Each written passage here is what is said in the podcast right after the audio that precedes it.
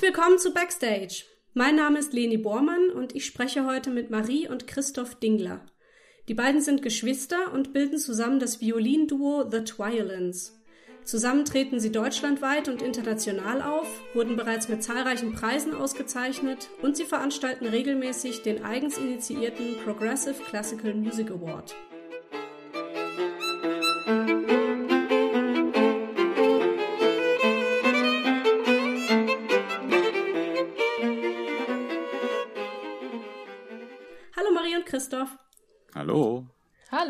Ich sag mal ausnahmsweise das Datum von der heutigen Aufnahme dazu. Heute ist der 3. April 2020. Wir sind im Moment stark betroffen von der Corona-Krise. Und wir werden wahrscheinlich gleich im Gespräch auch nicht um das Thema rumkommen, weil ihr seid zwar Geschwister, aber ihr wohnt nicht zusammen. Das heißt, ihr seht euch auch gerade gar nicht, oder? Doch, wir sehen uns, aber nur über Skype. Ja. aber im Moment zusammen Musik machen geht wahrscheinlich nicht, oder? Also es geht schon. Ähm, rechtlich ist es erlaubt, dass wir uns treffen, aber wir haben es Ja. jetzt halt einfach noch nicht gemacht. Wir haben jetzt erstmal versucht, alles, was geht und was auf dem Tisch liegt, zu Hause abzuarbeiten. Und ich denke mal so, ab nächster Woche müssen wir uns jetzt aber doch langsam treffen, weil wir haben Aufnahmeaufträge bekommen und ähm, ja, müssen uns jetzt langsam auch wieder dran machen. Mhm. Vielleicht können wir erstmal zu euch als Person ein bisschen was sagen. Könnt ihr einfach mal erzählen, wie alt seid ihr, wo kommt ihr her, wie hat das mit der Musik angefangen bei euch? Also wir sind Geschwister, wir sind beide in der Pfalz aufgewachsen, haben da unser Abitur gemacht, sind beide Jungstudenten in Mannheim gewesen bei Professor Bratschkova, haben dort auch unser Studium absolviert und ähm, ja, haben während dieser Zeit dann auch ganz viel auch angefangen zusammenzuspielen als, du als Duo. Haben natürlich auch schon in unserer Jugendzeit als Duo ganz viel Preise gewonnen bei Jugend musiziert und so weiter. Und ja, die einzelnen Stationen, ja, wir haben außer im Elternhaus nie zusammen gewohnt. und ähm, wohnen auch jetzt nicht zusammen. Ich wohne jetzt in Ilvesheim, das ist ein kleiner Nachbarort von Mannheim. Wohne da mit meiner Frau und meinem Sohn. Und ist auch ganz, ganz schön gerade, weil wir haben einen kleinen Garten und dann kann der Kleine jeden Tag immer rausgehen, in den Sandkasten Ah, spielen.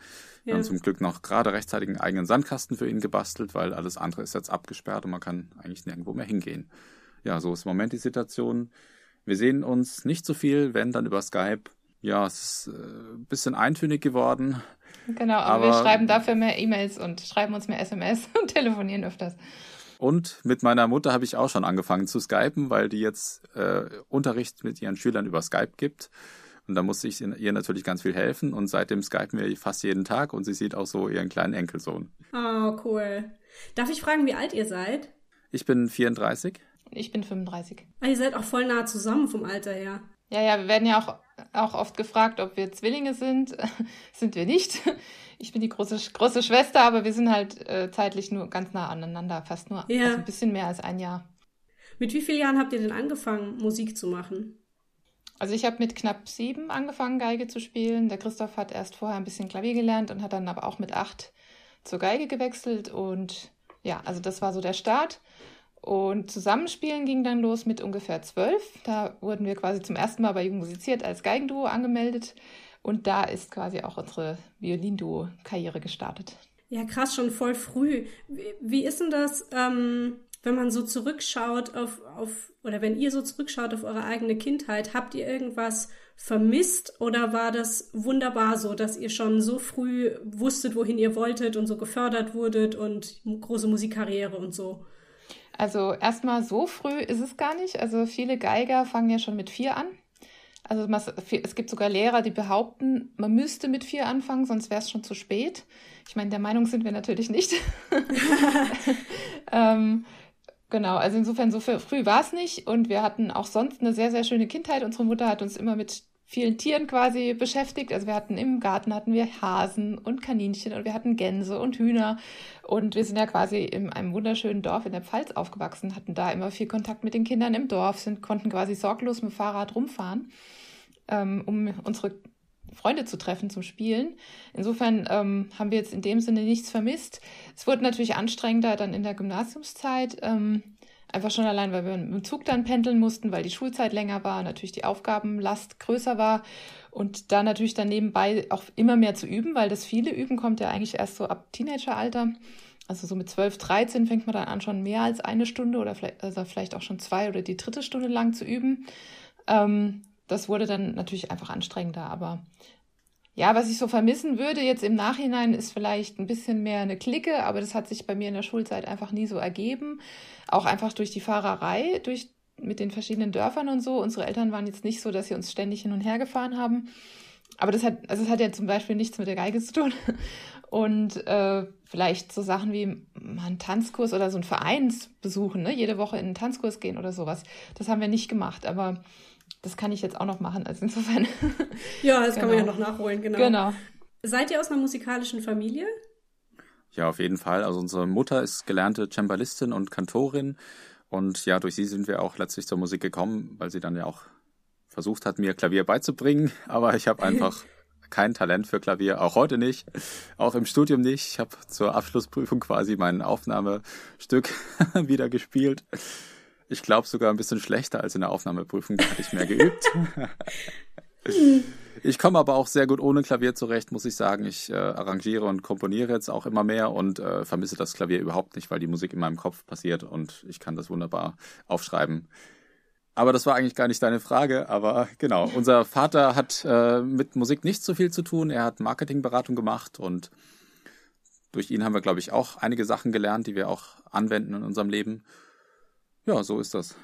Ihr werdet das bestimmt häufig gefragt, weil es einfach, finde ich, was sehr Spezielles ist. Aber ihr seid Geschwister und habt komplett denselben Lebenslauf und habt alles gemeinsam gemacht. Ähm, Gab es denn da nie irgendwie mal Zoff? Niemals. Niemals. Niemals. Nein, streiten ist was für andere Leute. Ja, letzte nee. Woche haben wir zum ersten Mal gestritten, aber. Wegen vorbei. was anderem, wegen anderen Leuten. genau. Okay, Nein, genau. Nee, also, ähm, um die Frage ernsthaft zu beantworten, natürlich haben wir uns auch gestritten. Also das war vor allem auch im Teenageralter dann bei den Proben und auch bis ins Studium rein noch ab und zu mal. Aber das ist ja auch so, also damals waren es ja zum Beispiel auch die Anmeldung für Jugend musiziert.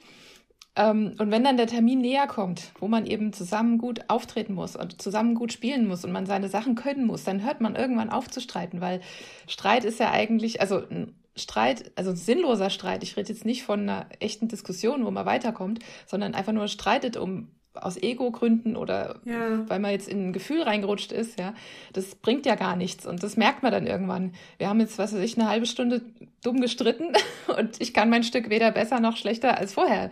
Und das merkt man irgendwann und hört dann damit auf und fängt wieder an, produktiv zu proben. Und ähm, das ist, das passiert natürlich nicht über Nacht, das entwickelt, also gewöhnt man sich quasi über Monate hin oder Jahre hin ab. Aber das, diese Zeit haben wir ja quasi schon im, im, im Teenageralter und Anfang des Studiums ähm, haben wir diese Zeit gehabt. So, und insofern jetzt ähm, haben wir produktive Diskussionen, fast ausschließlich. genau, und streiten uns dann höchstens ähm, um die wievielte Kaffeepause jetzt dringend notwendig ah, ist. Mm, ja, okay. genau. Gab es denn für euch irgendwann auch mal eine Alternative zur Musik oder war von Anfang an klar, das ist der Weg, kein anderer? Ich habe in meiner Abiturzeit dann auch überlegt, ob ich nicht vielleicht auch ähm, Tonmeisterausbildung machen möchte. Und weil das interessiert mich auch heute noch immer sehr. Aber dann habe ich mir den Stundenplan mal angeschaut und habe einfach festgestellt, dass da keine Zeit mehr bleiben würde, um wirklich gut Geige zu üben und zu spielen. Und dann nur noch hinter dem Mischpult zu sitzen, andere aufzunehmen und vielleicht zu denken, ach, ich hätte es vielleicht so und so gespielt, hätte, hätte, hätte. Dann dachte ich mir, nee, dann muss ich vielleicht doch einfach direkt Geige spielen und das Aufnehmen kann ich ja immer noch machen. Ja, war bei mir auch so. Also äh, natürlich, wir haben ja, also jeder Mensch hat ja mehrere Talente und so, aber irgendwie gab es selten wirklich die Frage und aber auch die Ausflüge in andere Bereiche, also die gönnen wir uns ja zwischendurch auch mal so. Also ich habe zum Beispiel vor ein paar Jahren auch mal eine Ausbildung, also ein Wochenende Ausbildung gemacht zur Visagistin, ja, einfach weil es hat sich so ergeben und dann habe ich quasi diese Seite ein bisschen ausgelebt und irgendwas habe ich nochmal gemacht. Also jedenfalls, man kann ja auch andere Seiten an sich ausleben und aber sich hauptsächlich eben auf die Musik konzentrieren. Insofern. Ähm, aber die Fra wirkliche Frage, also ähnlich wie bei meinem Bruder, so, ja, ich könnte schon, also ich zum Beispiel, ich war gut in Bio, auch in der Schule, ich könnte schon studieren, aber da müsste ich ja die ganze Zeit im Labor sitzen, kann ich ja gar nicht üben. Also wenn man schon so denkt, ist ja eigentlich klar. Kann ich meine Geige mit ins Labor nehmen? Hm, genau, dann ist auf? ja eigentlich ja. klar, dass man gar nicht, ähm, dass man gar nichts anderes studieren kann. Ja. Ja, krass. Ich finde das irgendwie immer sehr faszinierend, wenn man schon so früh weiß, wo es mit ihm hingeht und das dann auch einfach durchzieht. Ähm, seit wann seid ihr denn jetzt zusammen die Twilins? Den Namen haben wir uns, glaube ich, um 2009 rumgegeben. Oder, Christoph? Ja, genau, 2009 etwa. Davor hießen wir das Violinduo, bis wir dann festgestellt haben, dass es eigentlich kein wirklicher Name ist. Aber auch äh, das ist den Leuten immer noch ein Begriff heutzutage, weil wir auch das letztlich das einzige Violinduo sind, das es gibt. Und ähm, Echt? schon, ja. Also, dass es hauptberuflich so. macht. Und es gibt immer wieder ein paar Orchesterspieler, die nebenbei mal ein oder zwei Konzerte als Violinduo im Jahr geben. Aber ja, so wie wir macht es eigentlich keiner. Auch mit dieser ja, Idee, einen Kompositionswettbewerb zu gründen und auszuschreiben und so viele Komponisten für sich zu gewinnen. Genau, da sind wir eigentlich die wirklich die einzigen. Ja, also auch am, vom Professionalisierungsgrad sind wir die einzigen. Also man, wenn man das bei Google mal eingibt, natürlich findet man andere Ensembles, aber wenn man dann mal schaut, vor allem wenn man es auch ein bisschen länger beobachtet, die meisten haben dann ein, zwei Auftritte oder auch vielleicht mehrere, aber dann hören sie auch wieder auf. Also mhm. meistens findet man Seiten und da sieht man die Auftritte, die hatten Auftritte, aber die hören wieder auf. Und ähm, ja, also wir sind einfach mit, halt mit, der, mit der größten Passion. Also wir haben auch äh, quasi die meisten CDs schon rausgegeben und die meisten Konzerte gegeben und die meisten Auslandstourneen gehabt als Violinduo. Ähm, ich glaube, in Frankfurt gibt es jetzt eins, die machen, ähm, die halten auch schon ziemlich lange durch, sage ich mal so. Ne? Aber äh, so, also sonst gibt es also eigentlich niemanden auch, den man. Doch, natürlich ein Duo gibt es, das ist ganz wichtig, das Duo Gelland. Die machen allerdings äh, sehr, sehr moderne Musik. Deswegen zählen wir jetzt gerade nicht zu unserem Genre ein bisschen dazu, würde ich mal sagen. Aber die gibt es auch schon seit vielen, vielen Jahren und die haben, glaube ich, keine Ahnung, 40 CDs rausgebracht. ja, aber, aber, die haben, genau, die konzentrieren sich ganz auf die neue Musik. Also insofern, das, äh, die sind auch keine Konkurrenz, weil die einen ganz anderen Markt bedienen. Genau. Seid ihr dann gar nicht solistisch unterwegs, jeweils? Nee. Also wenn wir, Solist, wenn wir solistisch unterwegs sind, dann auch als Duo mit Orchester. Ja. ja. gut, das zählt ja nicht. Dann seid ihr wieder zu zweit. Ja, wie, was zählt ja nicht? Natürlich zählt das. Doppelsolist. Das ist ja abgefahren. Ähm, was ist denn Progressive Classical Music? Also den Begriff haben wir selbst uns ausgedacht. Wir haben damals viel überlegt, wie wir unsere Musik denn kategorisieren sollen und ich habe dann mal geschaut, in anderen Genres, äh, sage ich Hip-Hop oder Elektro und so weiter, gibt es so viele Unterkategorien und Unterscheidungen. Und in der Klassik gibt es das eigentlich in dem Ausmaß nicht. Ja, und dann habe ich mal geschaut, was eigentlich passen könnte und ähm, eigentlich kam der Begriff Progressive dann relativ schnell und weil es ist ja, es ist klassische Musik, also in dem Sinne, weil sie noch komponiert ist und jetzt nicht einfach nur ein Liedschema ist und es wird improvisiert oder sind Akkorde und so weiter, sondern es ist wirklich ein komponiertes Stück von vorne bis hinten. Aber es sind die Elemente aus der Jetztzeit sind äh, integriert, andere Tonsprache, Filmmusikartige Harmonien, Jazzharmonien, also die ganzen Elemente der heutigen Zeit sind eben auch mit drin. Und das mhm. ist diese Erweiterung, dieses Progressive. Ja, ja pro progressiv heißt ja auch erweitert und also quasi wir erlauben das unseren Komponisten auch andere Stilmittel mit einzubauen. Mhm. Aber ihr komponiert nicht selbst, oder? Ich fange so ein bisschen dabei, äh, ich fange so ein bisschen mit Komponieren an aber hauptsächlich arrangiere ich die Sachen. Mhm. Ja, ich, ich und ich gar nicht. Also ich bin der ganz klassische Interpret. ich brauche, äh, ich muss mal es vorsetzen, dann, dann spiele ich es schön. Aber aus mir, aus mir selber rauskommen leider keine Melodien. Insofern bin ich da auf andere angewiesen. Okay. Ähm, was ist denn dieser Progressive Classical Music Award, den ihr 2009 ins Leben gerufen habt? Ja, das also der ist, Progressive, ähm, lass mich erzählen, oder? Du hast ja gerade, okay. oder? Nee. Genau, der, der Progressive Classical Music Award also wir streiten ist ein nie, wie du Kompositionswettbewerb, den haben wir 2009 ins Leben gerufen. Ähm, und zwar war das ein Zeitpunkt, da hatten wir im Prinzip das ganze Repertoire für zwei Violinen, das existiert, durchgespielt oder gesichtet und einfach festgestellt, das ist uns zu wenig, damit können wir jetzt nicht noch unendlich viele Konzerte geben, das ist bald vorbei und aufgebraucht. Und dann haben wir gedacht, okay, wie, wie gehen wir weiter vor? Sollen wir Komponisten Aufträge geben? Haben das auch ein bisschen ausprobiert und dann aber gemerkt, dass es für beide Seiten schwierig ist, weil zum einen vielleicht nicht das Stück dabei rauskommt, was wir uns vorstellen. Und wenn das dann so der Fall ist, der Komponist dann enttäuscht ist, dass wir es nicht so oft spielen, wie er sich's vorstellt. Und dann haben wir gedacht, ähm, schreiben wir doch einfach einen Wettbewerb aus, dann ist klar, okay, beim Wettbewerb gewinnen nicht alle, sondern nur ausgewählte Menschen. Es gibt eine Jury, die das Ganze neutral beurteilt. Und uns war ganz wichtig, dass wir einen Wettbewerb ausschreiben, bei dem im Finalkonzert das Publikum abstimmen soll. Das heißt, die Komponisten sollen auch Musik schreiben, die das Publikum vom Hocker haut.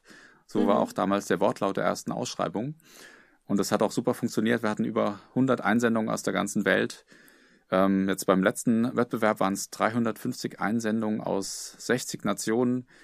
Und zusammengezählt sind wir jetzt schon bei fast 1000 Einsendungen aus der ganzen Welt. Also Boah. die Resonanz war wirklich enorm und die Stückqualität ist mit jedem Wettbewerb noch besser geworden. Und das hat seitdem unser Hauptrepertoire gebildet.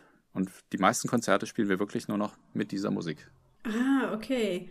Aber wie kam es da dahin? Also wie, wie, weil ich bin auch teilweise Veranstalterin, viel kleiner, aber ich weiß, wie viel Organisation und Logistik und wie viel Menschen und wie viel Arbeit hinter einfach nur einer Veranstaltung, einer kleinen Veranstaltung steckt. Wie kriegt man das hin, äh, so viele Menschen äh, in eine Veranstaltung zu stopfen? Habt ihr da irgendwie eine Art Team euch zusammengestellt? Naja, am Anfang waren wir jung und naiv. also man muss gucken, das hat ja 2009 haben wir das angefangen, beziehungsweise dann halt 2008 mit natürlich entsprechendem Vorlauf. Ähm, wir haben, also wir haben das erstmal ganz blauäugig angefangen, wie man das halt so macht. Wir haben uns erstmal überlegt, okay, wir wollen einen Wettbewerb machen, wie soll der aussehen? Also in Form von, was brauchen wir, was wollen wir, wie soll das ablaufen, wie soll der zeitliche Ablauf sein, ne? die Idee mit dem Publikumskonzert kam ja dann alles so nach, und das entwickelt man so nach und nach, schreibt das erstmal auf. Ähm, dann überlegt man sich, okay, wir wollen ja auch Preisgelder vergeben, damit die Komponisten auch äh, Lust haben, für uns zu schreiben. Dann haben wir überlegt, okay, wir brauchen Preisgelder, wollen uns auch relativ hoch dotieren. Also den ersten Preis wollten wir mit 3000 Euro vergeben. Ähm, genau, und dann fing ich halt einfach an mit Sponsorensuche. Am Anfang ganz blauäugig habe ich E-Mails geschrieben und habe erstmal nur Absagen bekommen oder am Anfang, einer hat sogar zurückgeschrieben, hat gemeint, ja, ich, ich, wir würden schon, ähm, können da schon unterstützen, aber ich brauche von Ihnen eine genauere Aufstellung für was eigentlich und so. Und dann habe ich das aber sogar noch verdödelt, weil ich damals gar keine Ahnung hatte, wie man eben sowas auch aufschreibt. Ja. Und dann, dann kam aber der erste kleine Erfolg äh, durch die Heinrich-Vetter-Stiftung. Die ist ja auch hier aus Mannheim-Ilbesheim ähm, weil wir bei dieser Stiftung ganz früher mal einen Wettbewerb gewonnen hatten und die haben das Projekt gesehen. Also wir, ich hatte es dann schon ein bisschen besser aufbereitet in Papierform und die haben gesagt, ähm, wir sponsern ihnen den ersten Preis mit den 3000 Euro. Und das war zu einem Zeitpunkt, wo ich eigentlich schon dachte, ach komm, wir lassen die Idee wieder fallen. Ich habe gar keine Ahnung, wie ich das Geld auftreiben soll. Und dann musste ich quasi meinen Bruder anrufen und sagen, Christoph, wir müssen das jetzt doch machen. Wir haben jetzt schon die 3000 Euro. Genau, und dadurch kam ich aber auf die Idee, eben weiter nach Stiftungen zu suchen. Und die Stiftungen selber wiederum haben, ähm, also einige hatten dann einfach so klare Formulare, die ich ausfüllen müsste. Projektbeschreibung, Finanzierungsplan, ne? Deadlines und so weiter und beteiligte Personen. Und dadurch fing ich erst richtig an zu verstehen, was braucht jemand, der ähm, uns Geld geben möchte, ja, oder Geld uns unterstützen möchte finanziell. Was muss der alles wissen über das Projekt? Und ähm, quasi dann ging so die Erfolgsgeschichte im Sponsorensuchen halt los. Das hat und das hat quasi zeitlich so ganz knapp geklappt bis zum äh, Event, dass wirklich alle Gelder da waren und auch ein Konzert ausrichten. Das haben wir quasi alles Learning by Doing gemacht. Ich meine, wir haben natürlich schon bei vielen Konzerten mitgespielt und vielleicht auch hier und da mal was Kleines organisiert, aber so ein größeres natürlich nicht. Aber so, wie macht man Werbung? Wie hänge ich Plakate in Mannheim auf? Das war quasi dann alles so, ich muss halt mal telefonieren oder mal in, im Internet suchen. Das hat eigentlich ganz gut geklappt. Und klar, Teammitglieder, also Leute, die uns unterstützen, haben wir nach und nach gefunden. Wir haben auch einen Förderverein gegründet, sodass wir quasi auch eine gescheite Kontoführung haben und natürlich dann auch Mitglieder haben, die uns unterstützen. Und mit jedem Wettbewerb ist es der Wirkungskreis quasi ja dann auch gewachsen. Ja, wo hat denn der stattgefunden, der erste in Mannheim? Ja, alle haben in Mannheim stattgefunden. Ah, die finden immer in Mannheim statt. Genau, also die, der Austragungsort, der Austragungsort des Finalskonzerts ist dann in, im Reis-Engelhorn-Museum. Da ist der ah, große Anna Reissaal. Ähm, ja. Und der ist so von der, äh, von der Anlage des Saals her eigentlich ideal für uns, weil die Sitze sind nach oben gestaffelt. Jeder hat ein kleines Tischchen vor sich, weil die Leute hören ja auch, also müssen ja quasi dann sechs neue Stücke hören und danach entscheiden, welches sie am besten finden. Und deswegen haben wir im Programmheft immer Platz für Notizen und ein Stimmzettel, wo dann quasi abgestimmt wird. Und äh, deswegen haben wir uns immer wieder für diesen Saal entschieden. Und wie oft ist der jetzt schon stattgefunden, der Award? Der Award war jetzt schon viermal. Und ja, letztes Jahr hatten wir zehnjähriges Jubiläum. Yay, cool. Ja, und da waren dann diese, was, 60 Nationen, hast du gesagt? Ja, 55 Nationen, glaube ich, letztes Mal. Und insgesamt, wenn man jetzt alle Länder zusammenzählt, die mitgemacht haben, müssten es so um die 60 sein. Krass. Ja, also wir hatten jetzt bei den letzten beiden Wettbewerben, also 2014 2015 und jetzt 2019 jeweils circa 350 Einsendungen. Mhm. Wann genau. ist der genau. nächste? Mm, wir haben jetzt hm. zwischen, also die ersten Wettbewerbe haben wir, also 2009, 12 und 15 gemacht, also mit drei Jahren Abstand. Den letzten haben wir jetzt mit vier Jahren Abstand gemacht, 2019. Einfach weil wir in der Zwischenzeit hat sich natürlich unsere Karriere aufgebaut und wir haben selber immer mehr gespielt und mehr Konzerte gegeben. Und das hatten wir zum Beispiel beim allerersten Wettbewerb noch gar nicht. Ne? So. Und mhm. man sieht es zum Beispiel auch beim ersten Wettbewerb, haben wir noch Zeit gehabt, einen schönen Fernsehtrailer zu produzieren. Also den haben wir sogar in den Kinos ausstrahlen dürfen, ähm, wo wir sowohl, also unterschiedlich dann jeweils geschnitten, die Komponisten anregen konnten zu komponieren, aber auch das Publikum bewerben konnten. Und das hatten wir danach einfach nie mehr, weil die Zeit dafür sowas zu produzieren, weil wir einfach dauernd auf der Bühne standen. Und äh, eben beim letzten Wettbewerb haben wir uns auch vier Jahre dazwischen Zeit gelassen, weil diese, diese Vorbereitung, die, die zieht sich über anderthalb Jahre und hm. ähm, bedeutet eben auch viel Zeit am Schreibtisch und viel Zeit daheim erstmal. Und die hatten wir einfach nicht mehr so oft. Ne? Und jetzt ist die Überlegung, machen wir den nächsten Wettbewerb auch wieder in drei Jahren oder eben in vier Jahren. Aber ich tendiere mhm. wahrscheinlich wieder zu vier Jahren, weil einfach die Bühnentätigkeit jetzt mehr Zeit einnimmt. Wenn jetzt mhm. nochmal eine Corona-Krise kommt, wer weiß, vielleicht schon früher. Ja, dann ist aber wieder die Frage, äh, dann ist wieder die Frage, wer sponsert dann die Preisgelder, weil die ganzen Firmen fallen jetzt im Moment alle ein bisschen aus. Die sind ja selber in der Krise. Ähm, macht man dann nur noch mit Online-Abstimmung, wenn es keine Konzerte mehr gibt, kein Finalkonzert mit Publikumsabstimmung. Na gut, sind alles Fragen, die wir uns im Moment noch nicht stellen. Die verschieben wir noch ein, zwei Jahre. Ja. Wie seht ihr das mit, ähm, mit Online-Stream-Konzerten? Weil ich muss jetzt gerade dran denken, ähm, der letzte, äh, den letzten Podcast habe ich mit einem Musiker aufgenommen, der hatte eine sehr klare Meinung zu diesen online gestreamten Konzerten, nämlich das findet er nicht gut. Also er, er war der Meinung, das ist, da fehlt halt komplett dieser Publikumsaustausch. Das ist dann nur noch, man, man starrt halt anonym dieses Video an und da steht halt irgendwie ein Künstler in einer leeren Halle und spielt in, ins Leere sozusagen. Findet ihr das auch oder macht ihr das sogar selber, also so Online-Stream? Also wir haben es schon mal gemacht und zwar äh, Weihnachten 2018. Da war noch gar nichts mit Corona. Ich wollte gerade sagen, das ist aber jetzt. Genau, ja. wir haben es einfach mal ausprobiert, weil meistens haben wir im Dezember wenig Auftritte, weil wir kein klassisches Weihnachtsprogramm anbieten und die klassischen Veranstalter meistens dann eben Weihnachtskonzerte möchten. Deswegen hatten wir Weihnachten immer viel Zeit und wir haben uns damals überlegt, wir möchten unseren Fans auch was zurückgeben und bieten eben ein kostenloses Streaming-Konzert an. Und ähm, das ist schon sehr schwierig. Also erstmal das technisch hinzubekommen, weil zwei Geigen ähm, gut akustisch abzunehmen, ist einfach eine Herausforderung, weil wir können jetzt nicht einfach ein Handy aufstellen. Also mit zwei Geigen, das klingt sehr schnell, sehr anstrengend. Da können, mhm. brauchen wir, also da verlieren wir, glaube ich, ganz schnell das Publikum. Ähm, also wir haben es damals aber gut hinbekommen. Also wir haben ja tolle Mikros, der Christoph ist ja begabt mit der Technik. Und aber es ist schon schwierig, einfach nur in die Kamera reinzuspielen. Wobei es ja heutzutage auch viele Tools gibt, die dann eben einen Chat ermöglichen.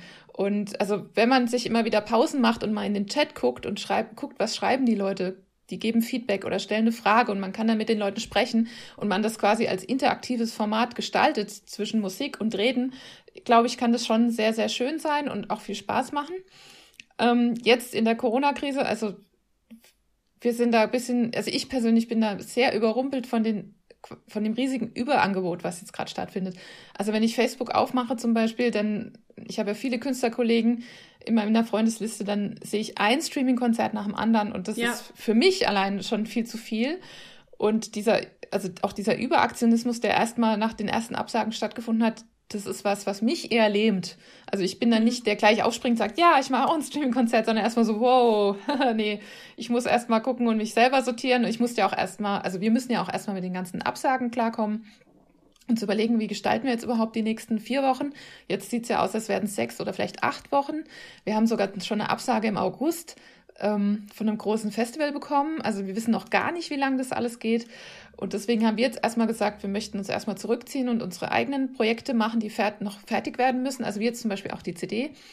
Und je nachdem, wie lang die Krise geht, werden wir vielleicht auch ein Streaming-Konzert machen. Aber das ist im Moment noch ein bisschen in der Schwebe. Also genau. Und ja, Meinung dazu. Es gibt Leute, die machen das sehr, sehr schön und dann ist das auch in Ordnung. Es gibt Leute, die machen es jetzt einfach erstmal so, so ungefiltert und äh, technisch vielleicht noch unbegabt. Das ist auch in Ordnung, alles zum Ausprobieren. Aber ich fand es jetzt in der Masse einfach viel zu viel. Also muss ja. man auch sich bisschen, bisschen zurücknehmen und auch sehen, also auch die Leute, ich meine, das Publikum hat auch eine begrenzte Aufnahmekapazität äh, an täglichen Musikkonsum und muss man auch mal sehen, wie man das so ein bisschen ja, filtert und sortiert. Aber das ist, glaube ich, auch was, was nach dem ersten Aktionismus auch jetzt wieder ein bisschen abflaut und die Leute auch ein bisschen wieder müder werden und sagen, okay, die Corona-Zeit geht vielleicht ein bisschen länger. Wie gestalte ich jetzt meine nächsten Wochen und Monate?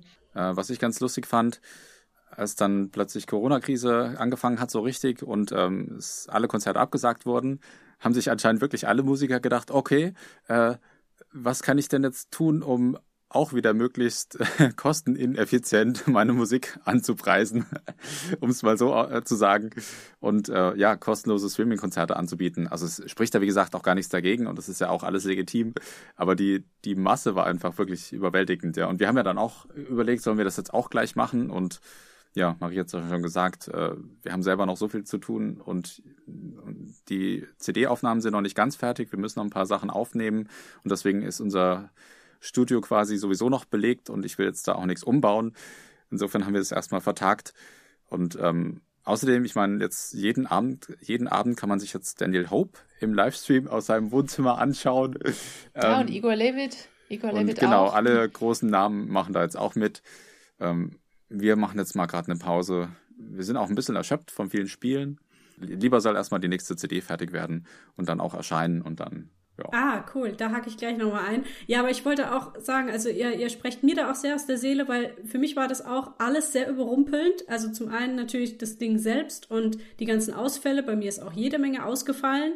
Bei mir fallen auch Sachen im Juni immer noch aus. Also, ne, weil du vorhin August erwähnt hast, bei mir ist jetzt auch von Juni gleich mal was auf September verschoben worden das musste ich irgendwie erstmal alles verdauen und ähm, ich konnte auch nicht direkt wieder loslegen. Also es gab so viele, bei mir sind es halt Theaterkollegen und Kolleginnen, die angefangen haben, dann direkt YouTube-Videos rauszuknallen und irgendwelche Proben und alte Theaterstücke ins Internet und bla. Und ich war so, ähm, Moment, ich, ich brauche irgendwie noch einen Moment ähm, und, und muss mich erstmal sortieren. Also das kann ich sehr verstehen.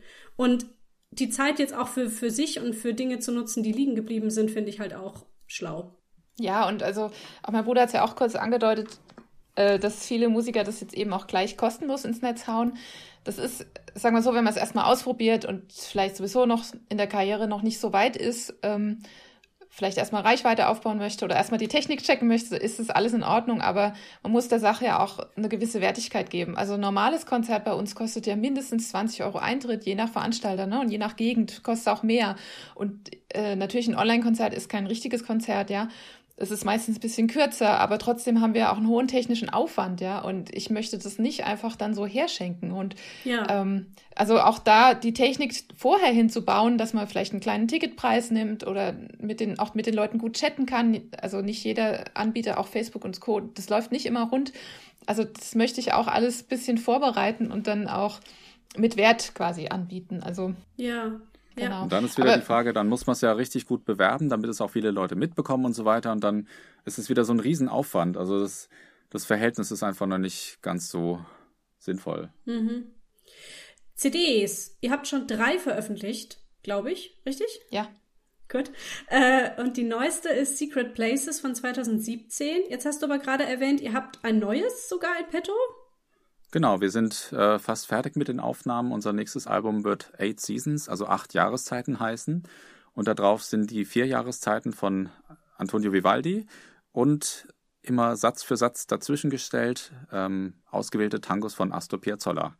Und das Ganze habe ich arrangiert für uns als Duo, also für zwei Geigen oder für Geige und Bratsche. In dem Programm spiele ich auch sehr, sehr viel Bratsche. Ah, schön. Und äh, gibt es da schon ein Datum oder wollt ihr euch noch nicht so festlegen? 2020 nach der Corona-Krise wird es, wird es erscheinen. Hoffentlich, ja. ja, also das Album ist, wie gesagt, noch sehr im Prozess. Und ich habe jetzt auch noch nicht angefangen, uns bei einem Label zu bewerben. Insofern können wir da noch nichts sagen. Aber ich denke mal, dass es Herbst oder Winter rauskommt. Genau. Und okay. wer aufgepasst hat, eigentlich müsste noch ein Album vom letzten Award rauskommen. Aber das kommt erst danach. Weil der Award war ja letztes Jahr und äh, da entsteht natürlich auch eine CD, aber die kommt erst jetzt nach ah. Eight Seasons. Genau. Okay, okay.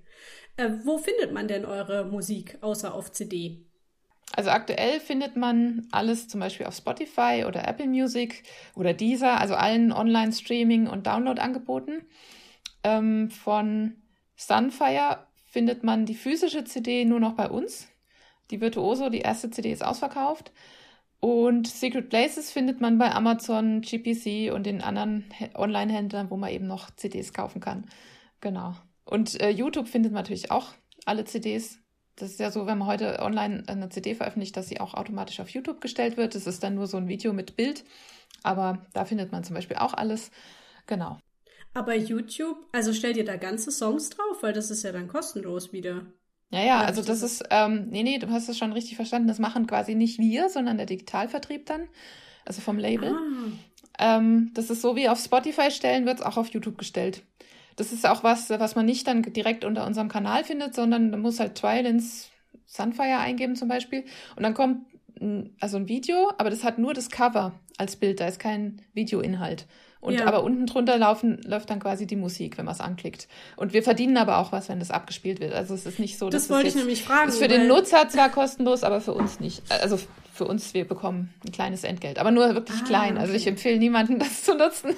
Lieber die CD beim Künstler kaufen. Genau. Ja, das gilt ja eigentlich immer. Also ich glaube, Spotify ist doch immer auch so ein Kandidat oder Amazon. Ich weiß nicht mehr, wo der Künstler immer nicht so viel dran verdient, wie er eigentlich müsste, oder? Also Amazon Streaming, also Amazon Music oder so gibt es ja auch. Der, das ist noch relativ fair. Da, ich weiß jetzt aber die Preise gerade auch nicht auswendig. Aber bei Spotify verdienen wir aktuell 0,002 Euro pro Stream. Mhm. Also weniger als ein Cent.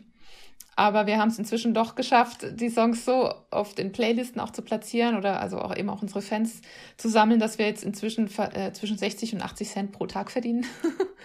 also wow, es ist aufs Jahr gerechnet. Also wir haben zwei, die ersten zwei CDs haben wir ähm, Ende 2018 eben selbst veröffentlicht über einen Digitalvertrieb, nachdem das erste Label hat es leider dicht gemacht. Und seitdem kommen auch die Einnahmen, können wir die alle viel genauer beobachten und seitdem sehen wir es eben auch. Und äh, jetzt habe ich den Pfad verloren. Was wollte ich seitdem sagen? gönnen wir uns auch mal eine Kugel Eis am Tag. Von genau. den nee, aber, nee, die Veröffentlichung selber hat ja, ähm, ich glaube, 100 Euro pro CD gekostet. Also diese Ausgaben haben wir jetzt schon mal drin. Wir haben uns damals aber zum Beispiel auch äh, nochmal ein, ähm, ein Mastering gegönnt für die alten CDs, weil als wir damals rausgebracht haben, hatten wir das noch nicht. Und ähm, das hat aber auch nochmal jeweils 400 Euro gekostet. Also wir müssen jetzt noch drei Jahre jeweils streamen. Dann erst sind diese alten CDs wieder im grünen Bereich. Und dann bringen wir gleich die nächste CD raus und investieren genau. da unser ganzes Erspartes, ne? Ja, also typisch Musiker Aufnahmen, halt. Genau, Aufnahmen veröffentlichen ist eigentlich immer Nullsummengespiel für, für Musiker inzwischen. Aber eines Tages wird es sich ja. auszahlen. Genau. Ja, vielleicht, vielleicht äh, sind ja deine Hörer alle so lieb und gehen jetzt danach auf unser Spotify-Profil und streamen ja. uns in der Dauerschleife. Dann geht es ja. vielleicht ein bisschen schneller. Ja, oder kaufen halt eine CD, oder? Also genau, glaub, eine echte ja CD kaufen. Genau. Am besten über unseren Shop auf unserer Website, dann ist die Gewinnmarge für uns am höchsten. Genau, Gut. oder noch Apple Music, also Download auf iTunes oder so.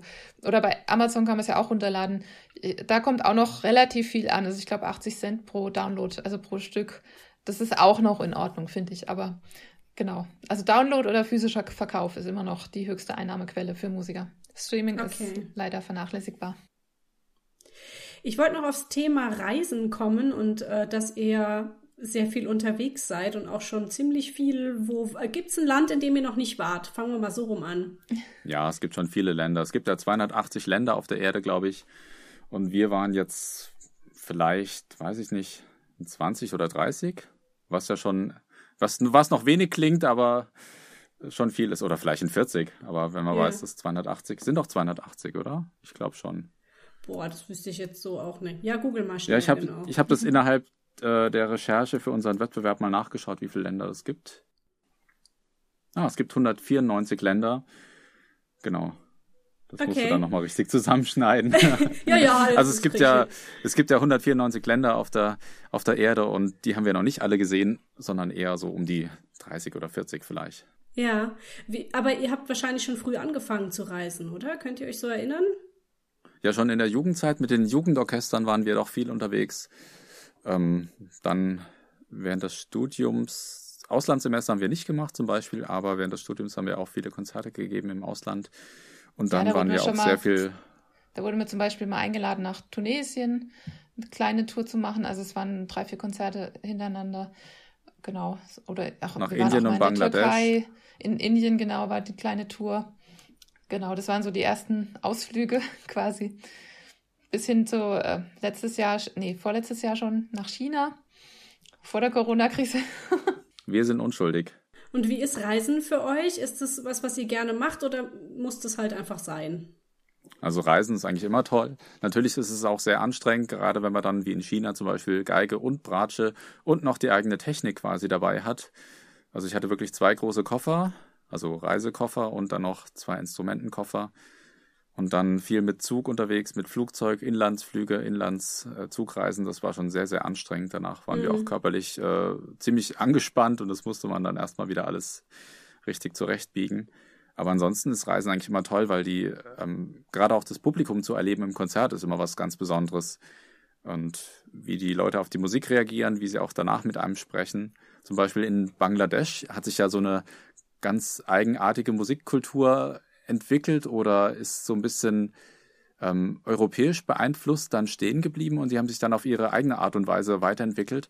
Und zum Beispiel, als wir da unsere Konzerte gespielt haben, die waren völlig von den Socken, weil sie irgendwie die Tonsprache, für sie hat sich die Tonsprache so vertraut angefühlt und trotzdem war es irgendwie für sie was Neues. Also es war wirklich ein ganz tolles Gefühl, da zu spielen.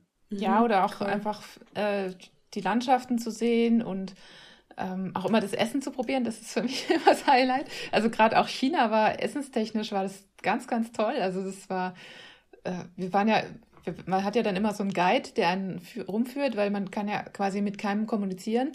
Und wenn man ins Restaurant geht, muss man jemand haben, der für einen bestellt. Und wir können ja auch nicht die Karte lesen und nichts. Und die hat dann einfach immer ganz viel bestellt. Es waren irgendwie gefühlt mindestens zehn Töpfe am Tisch und man konnte aus allem probieren. Und es war ein Ding war besser als das andere. Aber im Rest des Restaurants selber sah aus wie, sage ich jetzt mal, bei uns eine Dönerbude, ja.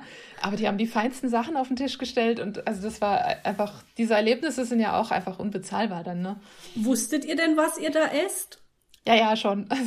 Okay. Also es ist, äh, wir haben jetzt keinen Hund gegessen oder so irgendwas. Mhm. Also es, das Skurrilste war eigentlich in einem Restaurant, da haben sie diese dicken Seidenrauben gehabt, die sind ähm, ja vielleicht so fünf, sechs Zentimeter lang, aber auch fast zwei Zentimeter dick. Und die liegen dann so verpuppt, in, also richtig in Körben rum. Die werden dann, glaube ich, gebraten. Und wenn man dann mal länger in diesen Korb reinguckt, dann sieht man, dass sie zum Teil sich noch bewegen. Ne? So, diese, so wie halt wie eine verpuppte Ra äh, Raupe, ne? So, die bewegen ja. sich ja auch manchmal noch das Hinterteil. Ja, und, okay. aber die haben wir nicht gegessen. Gut.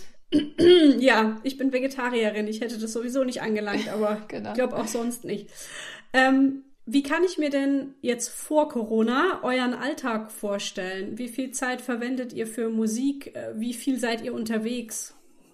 Also montags ist meistens unser Feiertag nach getaner Arbeit. Ähm, unter der Woche proben wir meistens so zwei, drei oder vier Tage und dann am Wochenende haben wir meistens dann Konzerte.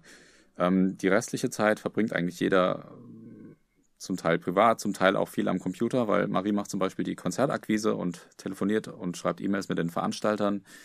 Ich bin für die ganze Technik zuständig, das heißt, ich bin jetzt zum Beispiel gerade viel am CD-Aufnahmen schneiden.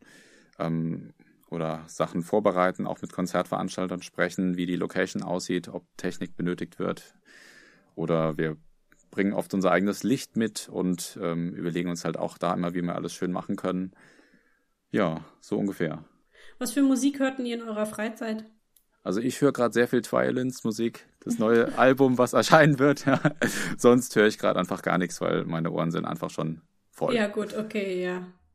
Ja, ich also ich höre ganz, also wir hören einfach gern auch äh, Musiker, die so ähnlich wie wir auch gern mal Grenzen überschreiten oder auch eben besondere Sachen machen. Also unsere Lieblingsband quasi ist Spark, die klassische Band, die auch immer speziell Komponisten suchen, inzwischen auch sehr, sehr viel selber schreiben und äh, oder auch arrangieren. Und die haben die ungewöhnliche Besetzung eben zwei Blockflöten, Klavier, Geige, Cello. Und die machen, also ihre Musik könnte man auch unter diesem Progressive-Begriff ähm, benennen. Und daher ist es auch immer einfach super powerful, ne, so und gibt eine gute Energie und ist sehr modern, aber ohne das abstrakt Moderne drin. Und Die höre ich sehr, sehr gerne. Und eine gute Freundin von mir hat gerade auch eine CD veröffentlicht, beziehungsweise wird jetzt veröffentlicht, weil auch durch den Corona, die Corona-Krise ist der Start nach hinten geschoben worden.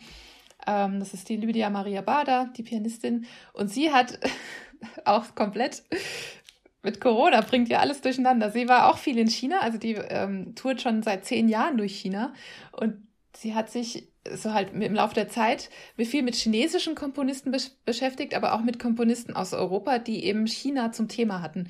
Und daraus hat sie jetzt eine CD gemacht, die nennt sie Chinese Dreams und hat, glaube ich, fast 24 Kompositionen eingespielt für Klavier und eben mit China als Thema und auch Chine chinesische Tonalität und so. Und die ist auch ganz bezaubernd. Also die höre ich gerade auch ganz, ganz, ganz gern, weil die auch so schön beruhigend sind, die Klänge. Und es ist einfach eine ganz schöne CD geworden. Ja. Oh, das also ist voll schön, dass dass du das ja. sagst, weil das war jetzt voll der Teaser für meinen nächsten Podcast, weil nächste Woche telefoniere ich mit ihr. ah, super, super. Ja. ja super, also, wie, ja. aber man merkt halt, ich höre selber gerne so Grenzgänger auch und äh, Fan-up vom Mainstream. Also ich bin zum Beispiel kein großer Beethoven-Fan. Ähm, also Beethoven ja ist für mich jetzt kein Grund, noch mehr Beethoven zu hören. ich gucke lieber, was machen die anderen Leute, die jetzt wieder was Besonderes ausgegraben haben. Ja, cool. Ähm, Gibt's außer dem neuen Album noch irgendwelche Zukunftspläne, von denen ihr gern erzählen würdet oder jetzt erstmal sortieren angesagt? Ja, Zukunft, äh, Zukunftspläne sind auf jeden Fall, wir haben zwei Stücke von Beethoven uns ausgedacht letztes Jahr und auch schon im Konzert erprobt, die kommen super gut an. Jetzt bin ich gerade dabei, was von Mozart zu arrangieren, auch was total schönes. Äh, mal schauen also nächste Woche oder übernächste Woche bringen wir ein Notenheft raus von einem romantischen Komponisten für Violinduo. Da gibt es die Noten nicht zu kaufen. Wir wurden äh, früher ganz oft gefragt, ob wir die Noten, ähm, obwohl man die Noten bekommen konnte. Die, und die gibt es eben nicht. Und wir haben die aber noch von Charles Danklar, also aus der Romantik. Das ist das nächste Projekt. Und ähm, irgendwas wollte ich noch sagen neues Programm ausdenken, ne, wie das dann heißt. Ach so, ja, genau. Genau, also erstmal und danach kommt nämlich auch noch die Arbeit ähm, am neuen Programm. Also Eight Seasons ist ja quasi schon seit äh, China auf unserem Programm, das ist seit 2018 und der neue Award war ja 2019. Die Stücke müssen wir auch in quasi ein neues Programm zusammenbauen und dann ins Konzert bringen, dann auf die CD bringen. Und eben auch dafür hat der Christoph die zwei Beethoven-Stücke gebracht, äh, gebaut. Ähm, wir wollen ein Weihnachtsprogramm machen. Also eine kleine Weihnachtsshow. Die soll auch mit viel humoristischen Einlagen sein. Also es ist kein klassisches Konzert, geht, sondern eher so Richtung ähm, Gutes Mann und Jo oder Chrissy, wie heißt dieses Quartett? Dieses lustige Mozart Quartett. Group. Genau, oder wie die Mozart Group, also in Anklang so ähnlich. Also möchten wir eine schöne Weihnachtsshow machen und, oder ein Weihnachtskonzert, was eben die Leute zum Lachen bringt.